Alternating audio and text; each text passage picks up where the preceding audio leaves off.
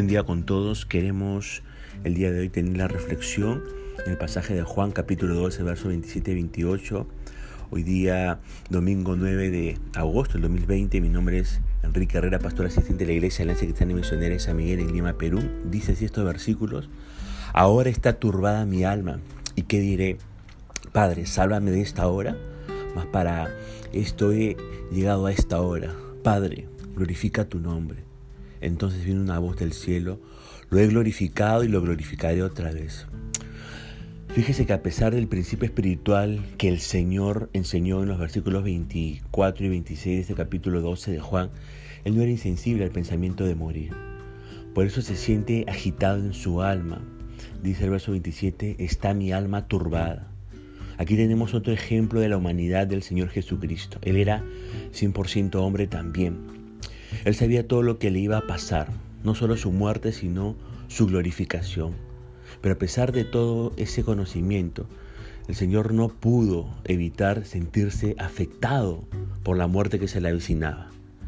En su humanidad, Él sentía el deseo de exclamar, como dice el verso 27, Padre, sálvame de esta hora.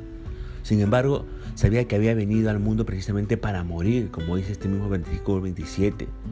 Así que en lugar de pedir que Dios, el Padre, lo salvara de la cruz, pidió en el verso 28, Padre, glorifica tu nombre.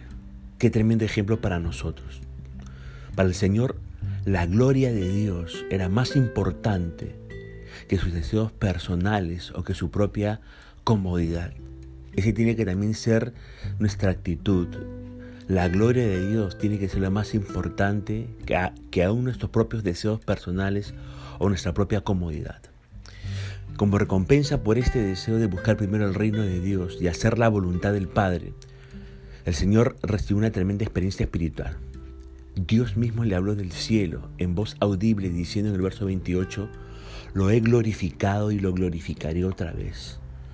A lo largo de su vida, fíjese que el Señor había glorificado al Padre por medio de sus enseñanzas y ministerio. Ahora Dios sería glorificado una vez más por medio de la muerte y la resurrección de su Hijo, el Señor Jesucristo. Ahora, a manera de reflexión, si nosotros viviéramos vidas más semejantes a la de Cristo, con esa disposición de sacrificarnos eh, por hacer la voluntad de Dios, quizá tendremos más experiencias espirituales similares a las del Señor. Dios se manifiesta, escúcheme bien, a los que le aman y hacen su voluntad no se manifiesta a hijos engreídos que solo quieren que Dios los atienda y cumpla todos sus deseos, pero que no quieren sufrir y sacrificarse por causa del Señor. A esos no se le manifiesta el Señor. Ahora, la multitud, dice el texto presente, escuchó algo, pero no pudo discernir qué era, dice el verso 29. Algunos dijeron que era un trueno, otros decían que era la voz de un ángel. A todos les faltó entre comillas, oídos espirituales para escuchar la voz de Dios con claridad. Ante la conmoción de lo que había ocurrido, el Señor respondió diciendo algo extraño en el versículo 30. No ha venido esta voz por causa mía, sino por causa de vosotros. El Señor Jesucristo no necesitaba una voz audible para escuchar a su Padre hablar. Él disfrutaba una comunión íntima con el Padre, en la cual era sensible a la voz interna de Dios. Pero para que los demás entendieran que él realmente era el Hijo de Dios y que Dios el Padre le hablaba constantemente. Dios le habló en voz audible para testimonio de todos los presentes. ¿Quiénes? Los discípulos, los griegos y los judíos. Ahora, la muerte de Cristo, por tan difícil que, que sería para él, tendría un gran beneficio, dice el verso 31. El príncipe de este mundo será echado fuera. Y ese príncipe, entre comillas, era Satanás, un príncipe usurpador, pero sería echado fuera de qué? No de este mundo. Quizá, porque Satanás sigue eh, presente, este, quizá sería echado del cielo, como dice Apocalipsis 12, versículo 9 al 3. Al ser, al ser echado del cielo, el poder de Satanás fue limitado la muerte de Cristo efectuó un gran cambio en él y en su reinado de maldad. Ahora, fíjese que en el versículo 32 el Señor describe un resultado positivo de su muerte. Dice, y yo, si fuere levantado de la tierra, a diferencia de Satanás que fue echado a la tierra, a todos atraeré a mí mismo. A primera vista estas palabras parecen decir que Cristo, por medio de su muerte, salvaría a toda la raza humana. Pero, siempre hay un pero, recuerde, aquí tenemos un ejemplo de cómo la Biblia debe interpretarse a sí misma. Sabemos lamentablemente que no todos serán salvos.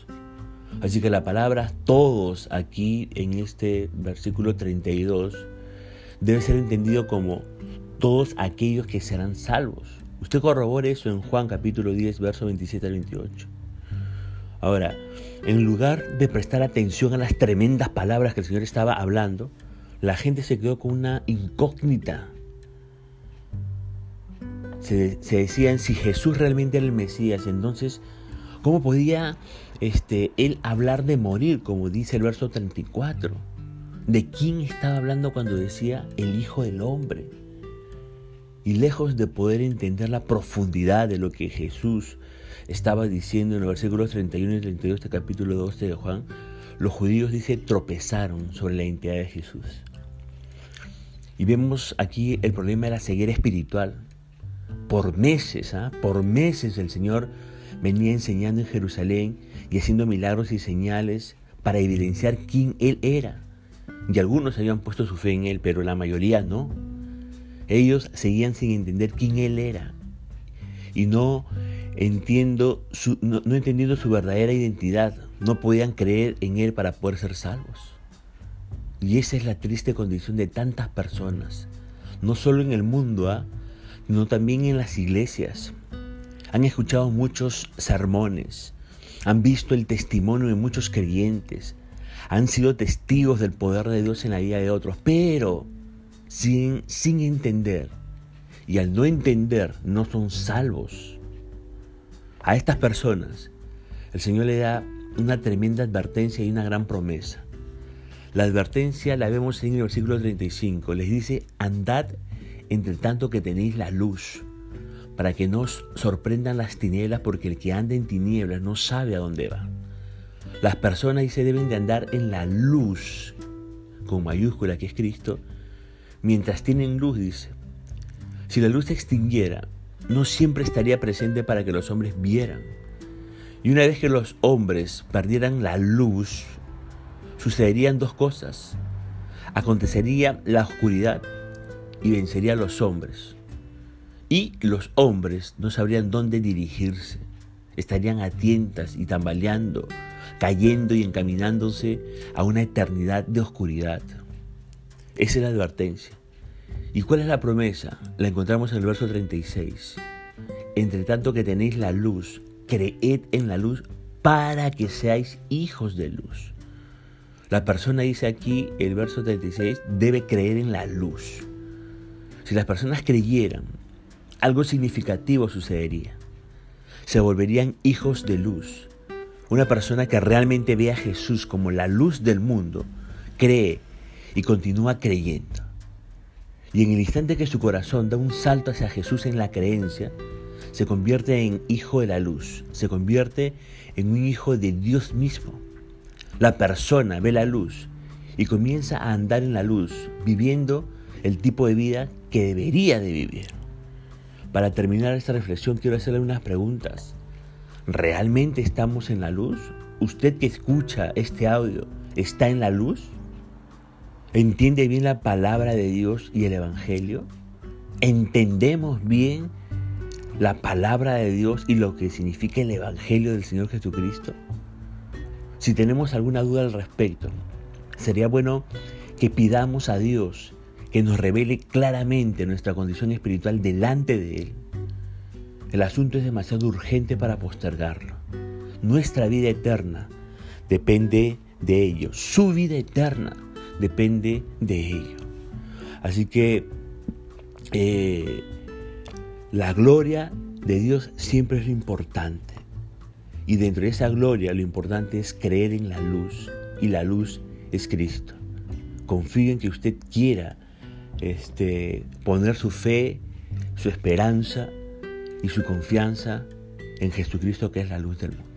Dios le bendiga y nos estamos comunicando el día de mañana.